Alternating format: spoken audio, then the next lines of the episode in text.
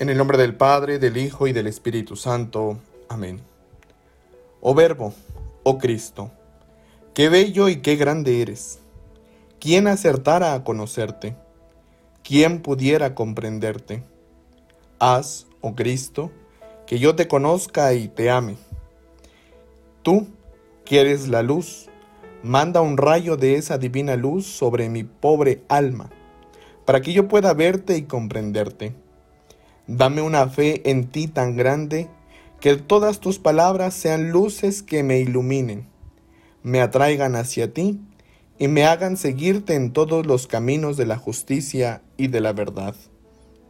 Oh Cristo, oh Verbo, mi Señor y mi único Maestro, habla, que quiero escucharte y poner en práctica tu palabra. Quiero escuchar tu divina palabra que sé que viene del cielo. Quiero escucharla, meditarla, practicarla, porque en tu palabra está la vida, la alegría, la paz y la felicidad.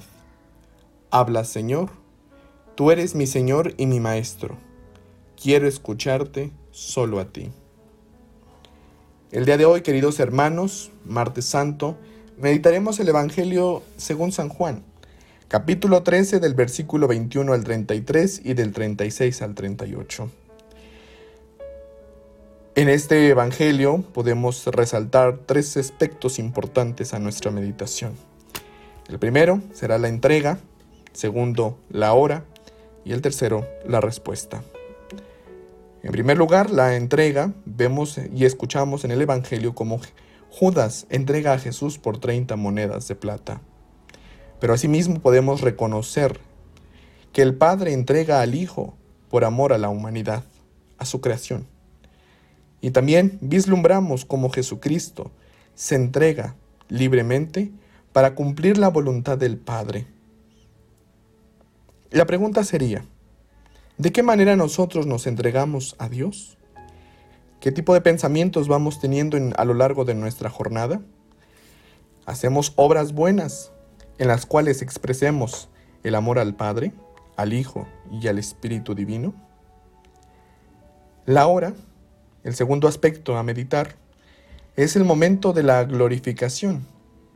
Jesús afirma, ahora ha sido glorificado el Hijo del Hombre y Dios ha sido glorificado en él. Esto es por cumplir la voluntad del Padre.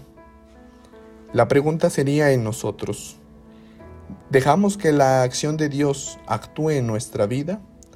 ¿O que nos aferramos a cumplir nuestros propios caprichos y por lo tanto nos cegamos a la acción divina en nuestra vida? Finalmente, el tercer aspecto, la respuesta. El maestro les dice que se tiene que ir y ahí a donde tiene que ir no lo podrán seguir. Pedro, que nos representa a cada uno de nosotros, le hace esta pregunta, Señor, ¿a dónde vas? Y Jesús responde, a donde yo voy, no me puedes seguir ahora, me seguirás más tarde. Esto es porque está en nuestro peregrinar, en nuestro caminar de nuestra respuesta de día a día. Queridos hermanos, Pedro lo negó tres veces. El número tres es el número simbólico de la perfección, pero vemos cómo la respuesta es limitada. Nosotros somos seres limitados, pero con la gracia de Dios podemos responder de la mejor manera en nuestra vida. Si amo a Dios, se tiene que reflejar en lo que expreso en mi vida.